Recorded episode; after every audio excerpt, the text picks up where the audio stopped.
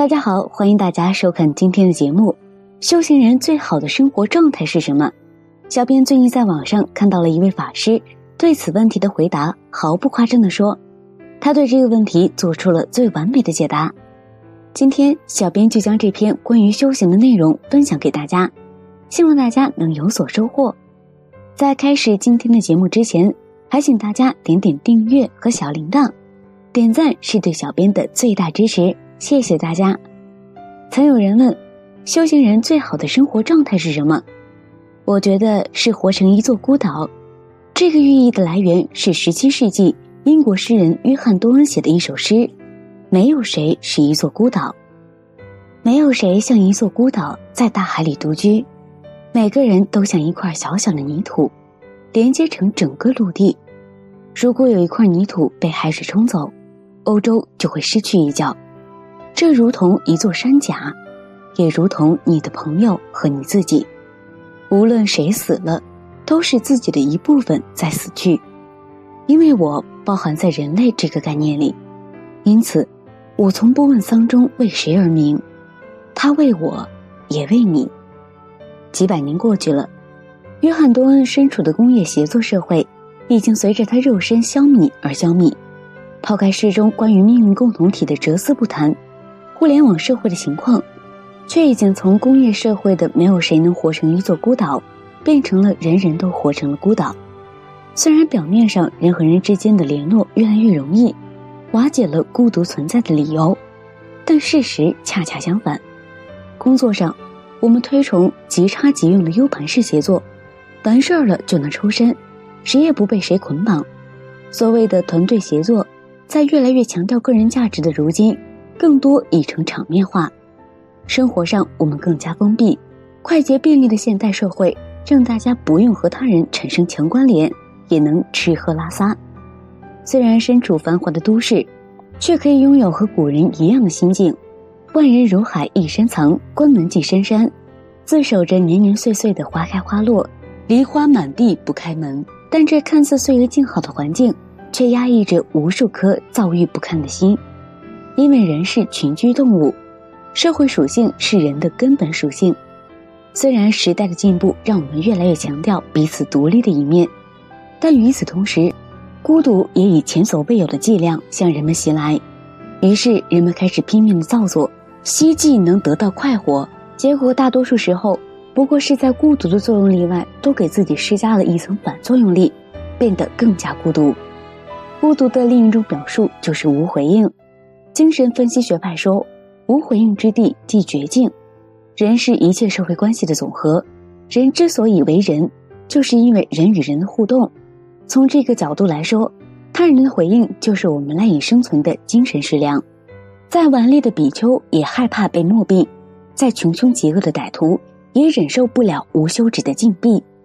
没有他人的回应，我们会失望、恐慌，觉得自己的存在没有意义。开始质疑自己，最后摧毁自己，所以，无论是谁，都需要一些能够对自己做出正面反馈的朋友。谁都害怕孤独，但就连物质世界都是无常的概率，人情冷暖更是难以捕捉的阴云。当我们把自己的情绪和期待交付出去时，就要做好无回应的准备。很多时候，即便对方回应，也不可能百分百让我们满意。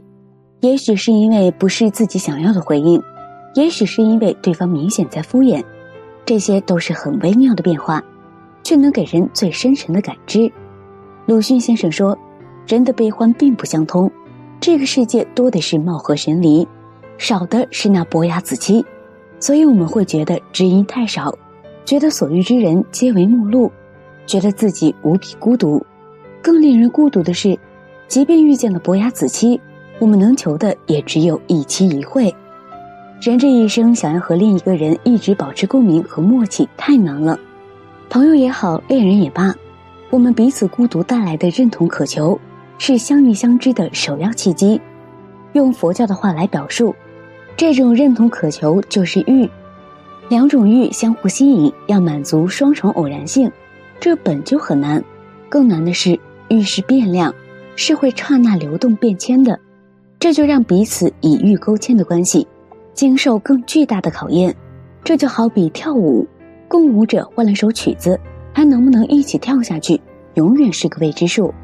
人们之所以众里寻他千百度，不仅是因为相见恨晚的感觉很舒服，更是因为孤独的滋味太痛苦。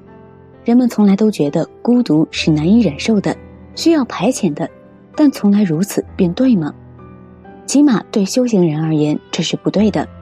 所谓孤独，其实是个误会。作为凡夫。我们其实都活在一个镜像世界，我们从童年开始，就是在他人眼光中认识自己，在他人目光的包围和亲临之下，确立自身的存在。因此，没有他人的反射，我们便会失去认识自己的镜子。我们以为的我，只不过是被他人之镜扭曲了的幻象而已；我们以为的他，则是建立在我这个幻象之上的又一层幻象。但这个幻象却被我们执以为实。产生种种误会，人生的种种苦厄就是围绕这些个误会所展开的。例如孤独，而修行就是要破除这个关于我的误会。无我相，更无众生相，没有那个被扭曲的幻象，更没有能够折射的他者之境，一切的误会就得以解除，一切的苦厄也能随之得到止息。例如孤独，对于修行成功的圣者来说，孤独是不存在的。因为心佛众生三无差别，自己与众生一直同在。孤独的误会是将自己和一切如母有情割裂而产生的。当我们因为种种执着分裂出我相、众生相时，就是独孤的开始；当我们泯除这些幻象时，就是孤独的结束。理解了这一点，你就理解了约翰多恩的这句：“我从不问丧钟为谁而鸣，他为我也为你。”我们这些性识无定的凡夫，与他人连接的越多，就越会有杂乱无章的心绪不断翻涌。这些杂乱越翻涌，就会有越多的意难平。后来他们不再翻滚，你以为自己忘记了，其实他们只是凝结成了块垒，就像炽热的岩浆冷却成了坚硬的岩石一样，去硌着你心中最柔软、最容易受伤的那些地方，直到那些地方结痂长茧。最后同化成与岩石一样的坚硬，所以越长大越不容易受到感动。但人心总是肉长的，痂会风干酥掉，茧也会被心肉顶落。只要不解除这个误会，我们总还是会再受伤、再心痛，再一次的陷入绝境。修行人明白了这是个误会，就不会再不明就里的让自己深陷险境。所以，我们可以说，孤独是修行的必修课。这不是消极的无可奈何，而是积极的自我保护，是一种君子不立危墙之下的觉悟。日常，当我们与他人互动时，说出的每一句话，做出的每一个动作，都有意无意的暗含预设和期待。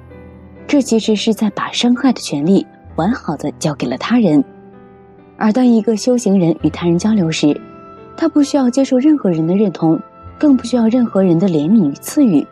他没有任何根植于误会的期待与预设，他能做到人不知而不愠。一个人时更无所谓孤独的痛苦，孤独于他不是凄凉的悲惨，而是满意的幸福。所以他会乐于活成一个孤岛，那不是因为性格孤僻的自我封闭，而是为了拒绝打扰去设定边界。享受孤独是生活的一种能力，享受孤独则是修行的一种境界。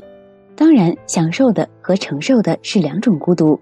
一种是匮乏的求而不得，另一种是充实的不求于外。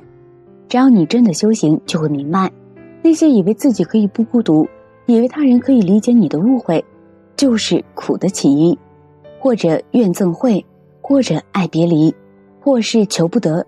这些苦都生发在虚妄的链接之处，而他们终会寂灭于真实的孤岛之上，那里没有对象，只有生命的本相。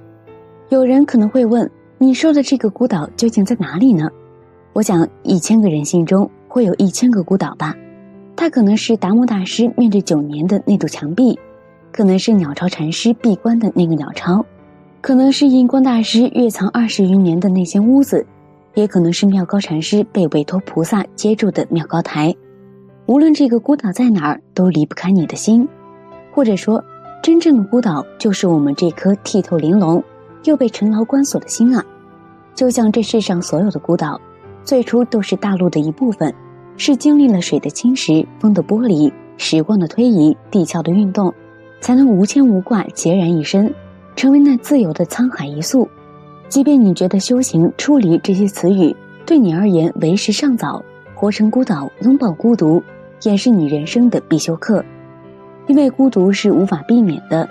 为赋新词强说愁的少年，望断天涯路的中年，西风独自凉的暮年，负杖行吟则百忧俱至，快然独坐则哀愤两极，不同的滋味，一样的孤独。其实，孤独从不曾离去。只不过有的人心太粗了，感觉不到；即便感觉到了，也可以用一些粗糙的情绪和刺激去淹没孤独。这些人注定无法体验到生命那些真正的精微与精致的时刻，要么庸俗，要么孤独。这句话其实是说，我们每个人的孤独都无法消减，只能用庸俗去掩盖。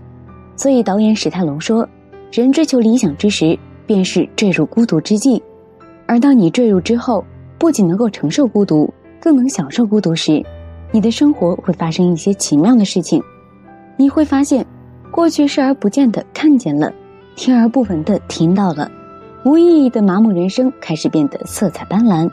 你回到了心中那个暗香浮动的世外桃源，在那里，你看到了自己最好的样子，成为了最好的自己。好了，今天的内容就和大家讲到这里了。孤独是一种心境。